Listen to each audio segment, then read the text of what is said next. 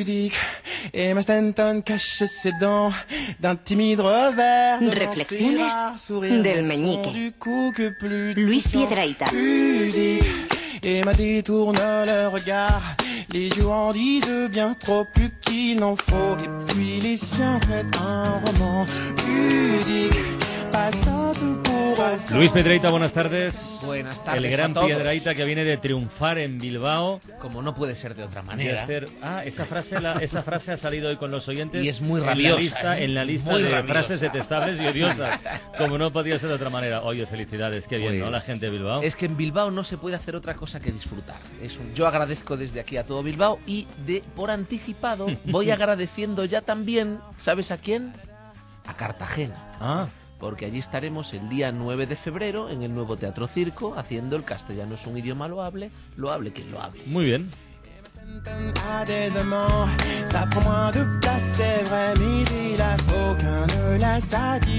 ¿Y hoy de qué palo vamos? Pues ¿O- hoy, ¿Es palo o- hoy es interesante. A Hoy ver. vamos a hacer un homenaje al más desdeñado de los cinco sentidos. ¿Ah, sí? el olfato. Una persona le preguntas tú de qué, or- de qué sentido te podrías prescindir y todo el mundo dice, oh, la vista no, el oído no era, el olfato. Y se lo quitan. Y es, es duro para el olfato ser prescindible. Tenemos un compañero en el equipo que no... Prescindió en su Ah, momento. Sí, sí. sí, sí. ¿Disfrutas sí, de anosmia? Sí. Sí. ¡Ah, qué maravilla! No huele nada. Ah, No te, no te No, no. oigo nada. No se olió ni lo de Bárcena siquiera. Bueno, pues, pues mucha gente piensa que el olfato es prescindible, como las manitas del gigantesco tiranos- tiranosaurio Rex. Eh, y yo siempre me he preguntado, ¿para qué le ponen esas manitas al tiranosaurio Para Rex? coger las presas y comérselas, ¿no? Pero si no le llegan a la boca. No se ¿No? puede ni tapar la nariz, ni, ni, ni, ni... No puede, sufre, sufre mucho, sufre mucho. Es el más prescindible de los cinco sentidos, el olfato. Un Ringo Starr de los Beatles, ¿no? Es como el caramelo de anís de la cesta de caramelos del hotel, que está ahí, se va quedando, nadie lo quiere. Como la hamburguesa de pescado de la, car- de la carta de McDonald's. Hay una que hamburguesa de Hay pescado, una ahí que ah, nadie... ¿sí? Fishburger, creo que se llama. por favor. Está porque tiene que estar. Si es que no la han quitado ya. Sin embargo, el olfato, y esto es interesante, no es como la vista, es objetivo y no engaña, no engaña. Los daltónicos, por ejemplo, esto es rojo o es verde. No hay un daltonismo de olores. Nunca verás a nadie, ¿esto es mierda o es sándalo? No, no, eso está clarísimo. Desde el segundo el uno. El olfato no engaña. Lo que pasa es que muchas veces te da información que no necesitas. Bueno. En el metro, por ejemplo. Este señor hoy no se ha duchado. Toma. Yo puedo pasar sin esa información. No me hace falta, no la necesito, ¿no? Y, y claro, de pequeños, y esto es muy curioso, eh, nos movemos en un abanico olfativo impresionante, ¿no? Un bebé puede pasar de dulce y aromático a la pestilencia más intensa Ya, ya. en cuestión de segundos y sin perder la sonrisa, Y Carlos. celebrado por los padres. Claro, Qué bien ha cagado el niño. O Bueno, sea, aquí- es una cosa insólita. Aquí hay un tuit muy bueno, eh, muy bonito Claro. de Eva que dice, el olor de los pedetes de mi hija, aun estando en el parque con 20 niños más, sé cuándo ha sido ella. Hemos propuesto hoy el hashtag olores inolvidables Eso y un pedete de niño eso es incluso es inolvidable, claro que sí. Sin embargo, los abuelos huelen igual las 24 horas del día, no tienen esa variación. Y claro, cuando uno es pequeño, el mundo está lleno de cosas que huelen muy bien, pero saben muy mal. Por ejemplo, las gomas Milán de nata. Alguien la propuso sí, también sí. en los hashtags que huelen deliciosa. La plastilina Yo las que huele comía, muy las bien. gomas las Milán, comías. sí. Y, ese contraste entre qué bien huele, ¡ah, qué mal sabe, Sí, que pero- lo tiene la pero- colonia. Pero, tampoco sabía nada. Sabía nada, es una No. decepción garantizada la goma Milán de Se nata. parecía al chicle un Y poco. mira que Claro. bien ha crecido. ¿eh? Claro, no es como la gasolina, que, que promete un gran olor, pero luego regala repugnancia al probarla. No, la, gaso- la, la goma Milán de nata al menos te dejaba ahí en la, en la inapetencia. Pero, por ejemplo, mira el Fairy al limón. Eso está hecho a mala idea.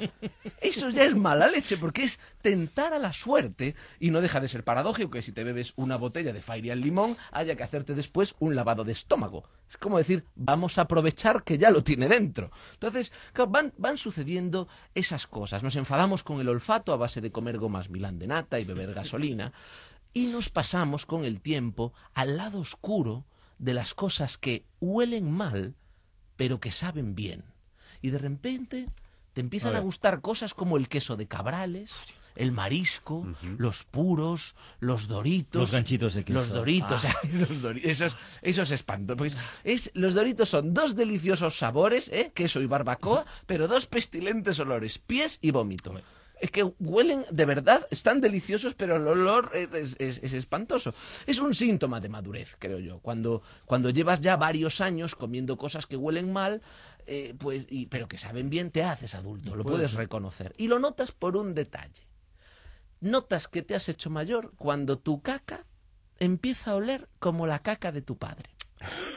Pero Eso sucede, Carlas, Pero- haz memoria. Ese, Has venido ese- muy estoy, científico hoy. estoy haciendo pero memoria. es cierto, es ese olor a caca no. de padre intenso, ¿eh? caliente e inusual, pero familiar, que todo lo envuelve y que, y que no deja, apaga conversaciones ese olor. Y nadie quiere mencionarlo, pero está ahí. Y uno descubre que se está pasando al lado oscuro, porque cuando eres mayor los olores ya no son lo que eran.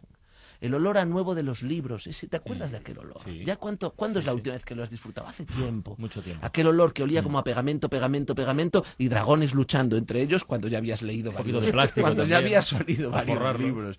El olor a mochila del colegio como a nylon y mortadela, ese bocadillo que se quedaba ahí generando olor, fosilizándose en el fondo, el olor de las papeleras de los parques, ese olor como a plátano y colilla y yogur de fresa. Plátano consumido. Es, eso, ¿eh? es Sí, sí. plátano fermentado. Es, es- Pero claro, de vez en cuando uno se encuentra algún adulto que sigue siendo un niño y que disfruta. Esto es, es un poco feo, pero es real. Es cuando encuentras a un adulto que aún disfruta del olor del pedo propio. ¿Pero qué te pasa hoy? Es que, O sea- es que creo que, vamos a ver, reconozco que es una cochinada, pero no por obviarla va a desaparecer. No, no, Entonces creo que es mejor que la mencionemos, que sepamos que está, que reflexionemos sobre ella y- escapemos. De ahí el refrán, a cada uno le huele bien el pedo de su culo. Exacto, que es muy real, es muy... Pero fíjate, Isaías, ahora yo me pregunto, que es cierto eso que dice Isaías, porque tú ves Sí, ese, no. ese pedo que objetivamente huele mal, pero tú lo ves como... Yo creo que es como ese, ese padre que tiene un hijo feo, pero que lo ve como al niño Claro. más Tú eres de los hermoso que de la entonces te tapas con la sábana. No digo yo eso, digo eso. Vamos, mira, se me- mira, te voy a decir un, mecanismo, ocurre, ¿eh? un mecanismo del humor, Carlas, para que podamos hablar de esto sin que suene mal, que Venga. es la distancia. Esta hora va a los ondas. Efectivamente, vamos a hablar de esto con distancia.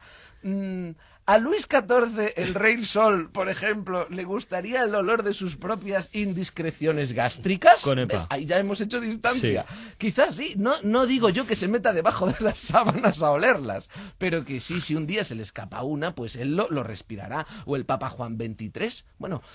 Él no se mete debajo de las sábanas porque como llevan esos blusones, Sí. esos- de ahí el- el- el- la indiscreción gástrica, que es caliente de por sí, y el aire caliente siempre ha pesado menos que el frío, tiende a subir, eso se, se escuela por los blusones, ¿eh? se le escapa, va directamente a la nariz, y por eso a- a- el Papa Juan XXIII tenía esa sonrisa curiosa al saludar. De ahí viene la fumata blanca. De ahí viene O la negra. O la dependiendo. Pero bueno, que es con lo que yo quería terminar. Y es que nos hacemos mayores. Y nuestra aromática juventud se va quedando atrás. Se va quedando atrás. Y por mucho que nos esforcemos en recuperar el tiempo, hay algo que nunca llegaremos a saber cómo huele, Carlas. Nuestra propia nariz. Coño.